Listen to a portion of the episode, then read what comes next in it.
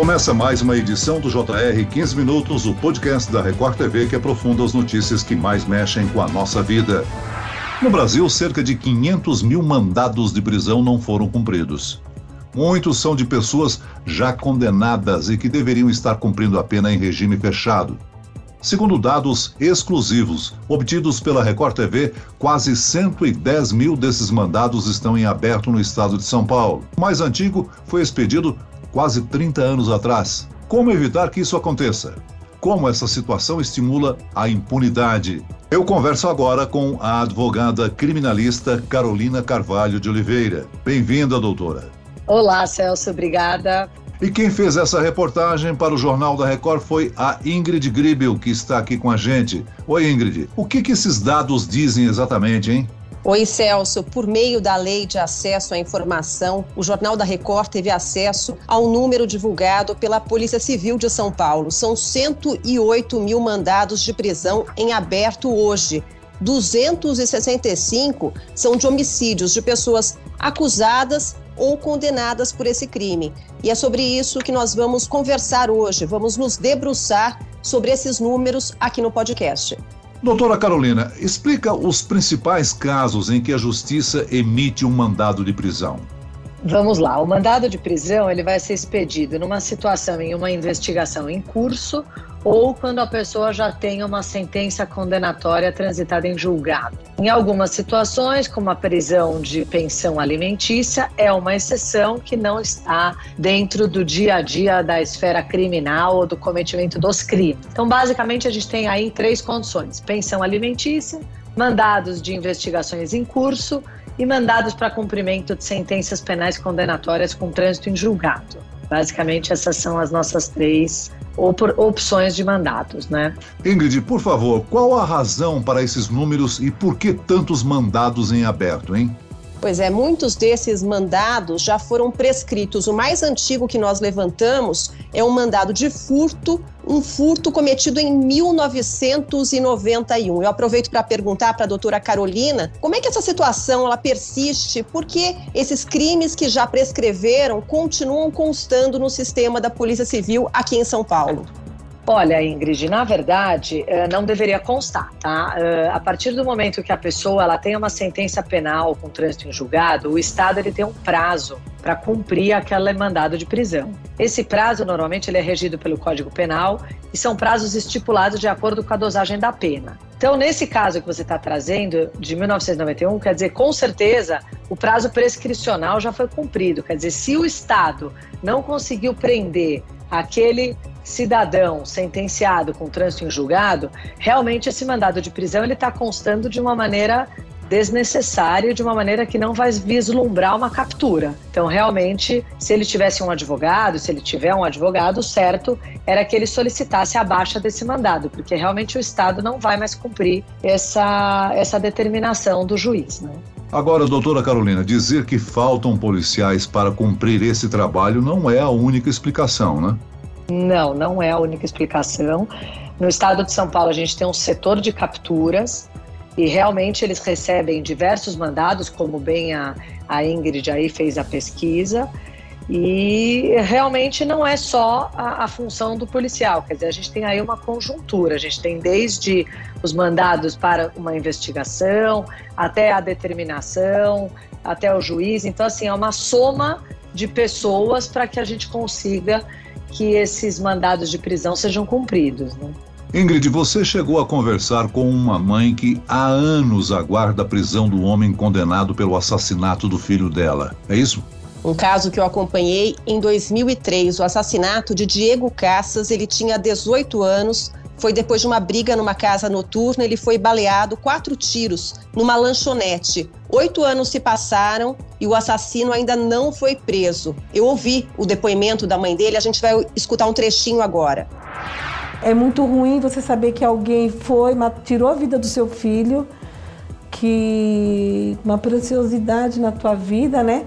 E que até hoje esse cara tá solto aí, vivendo numa boa Doutora Carolina, Vamos supor que da noite para o dia todos esses mandados de prisão fossem cumpridos, em torno de 500 mil pessoas presas. Em 2018, o jornal Folha de São Paulo calculou que existem em torno de 625 mil detentos no país em regime aberto, semiaberto e fechado. Se todos os mandados fossem cumpridos, o número passaria de um milhão de pessoas. Alguns estados, como Pernambuco, sofrem constantemente com superlotação de prisões eu acho que é seguro dizer que seria impossível prender todas essas pessoas, apesar dos mandados, né, doutora?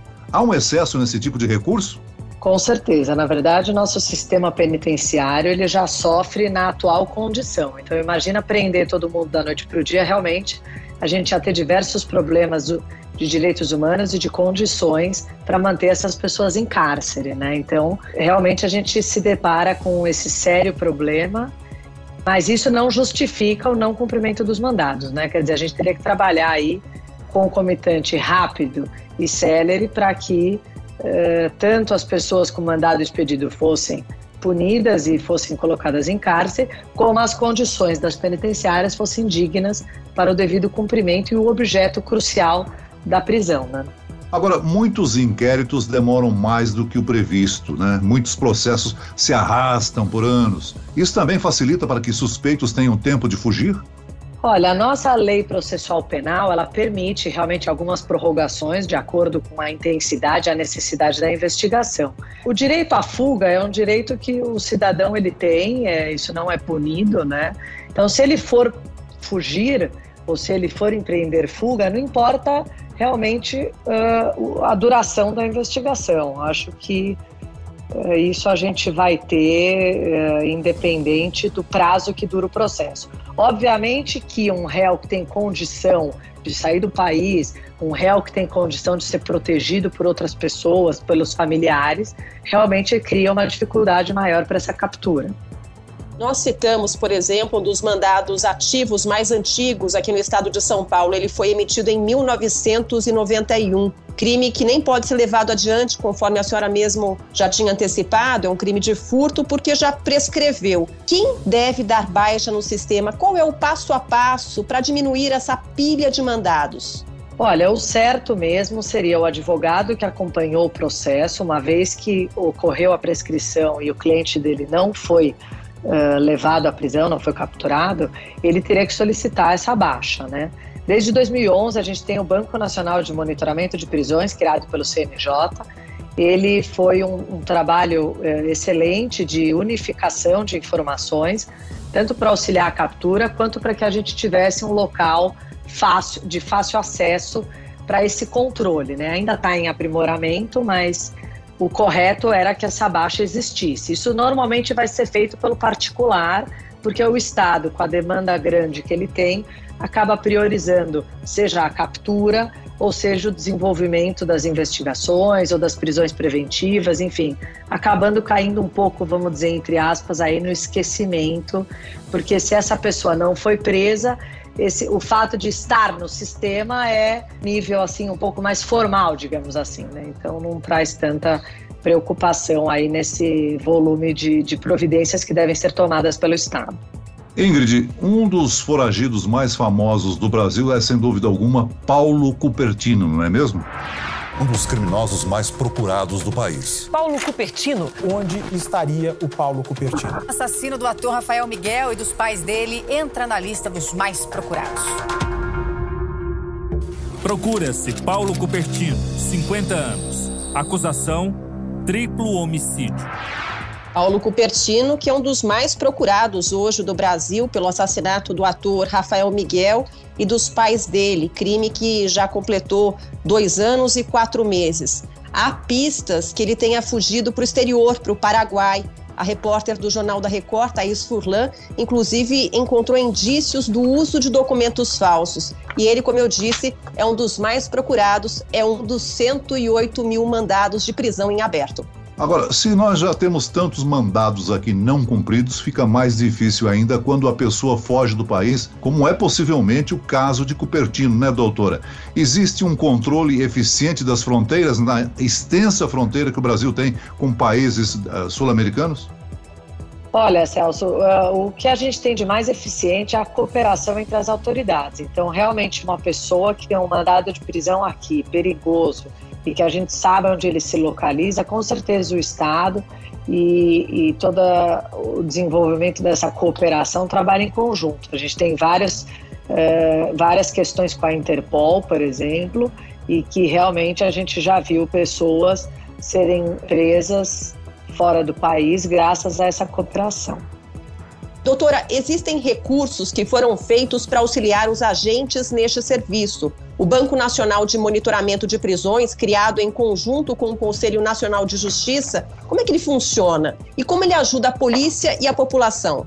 Olha, o objetivo do CNJ, na verdade, foi uh, criar um banco nacional exatamente para que houvesse uma interligação entre todos os estados e que todas as polícias tomem conhecimento dos mandados em aberto.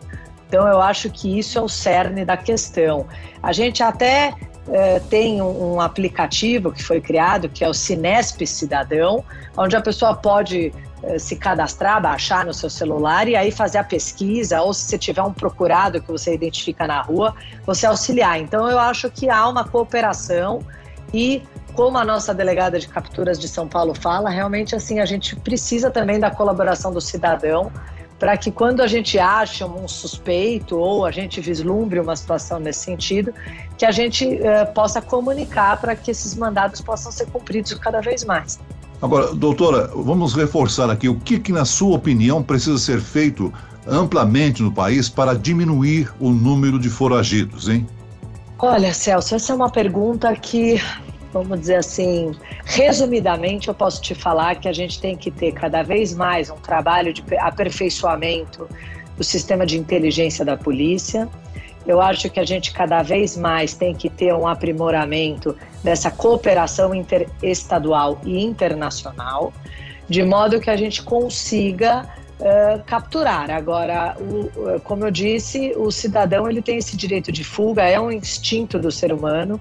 Então, realmente, a pessoa, quando ela não quer ser encontrada, ela traz essa dificuldade e aí o Estado, dentro do amparato que ele tem e da quantidade de pessoas do Brasil, realmente ele vai contar um pouco aí com, com esse auxílio da população e, e esse aperfeiçoamento da dinâmica de, de, de buscas, né?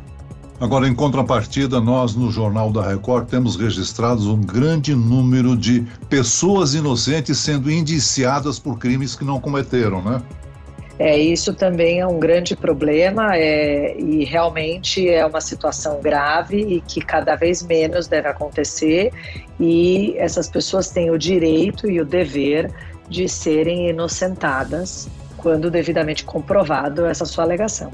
Desses 108 mil mandados de prisão, a gente tem condições de saber quais são os crimes mais comuns? Olha, dos 108 mil, uh, se a gente tem os, os, crimes mais comuns, com certeza são os crimes contra a vida, os crimes de tráfico de droga. A gente vai ter um grande número aí de prisão por pensão alimentícia, que vai estar nesse rol de cumprimentos. Mas uh, dentro dos crimes em si, eu reforço e reitero que devem ser os crimes contra a vida e os crimes de tráfico de drogas. A gente, desde 2019, com a lei do pacote anticrime, a gente tem essas possibilidades de as pessoas não serem presas e, e, ser um pouco mais célere o cumprimento de crimes que não denotam violência ou grave ameaça e alguns requisitos que a lei traz. Então, por isso que eu volto a dizer que eu acredito que sejam os crimes de violência, grave ameaça, tráfico de drogas e com a ressalva dos prisão por pensão. Muito bem, nós chegamos ao fim desta edição do 15 Minutos. Eu agradeço a participação e as informações esclarecedoras da advogada criminalista doutora Carolina Carvalho de Oliveira. Obrigado, doutora. Muito obrigada. Até logo. E agradeço a presença da repórter da Record TV, Ingrid Gribel. Muito obrigada, Celso. Obrigada, doutora Carolina, e até a próxima. Esse podcast contou com a produção de Homero Augusto e dos estagiários David Bezerra e Larissa Silva, sonoplastia de Pedro Angeli, coordenação de conteúdo Camila Moraes e Luciana Bergamo, direção de conteúdo Tiago Contreira, vice-presidente de jornalismo Antônio Guerreiro. E eu, Celso Freitas, te aguardo no próximo episódio. Até amanhã.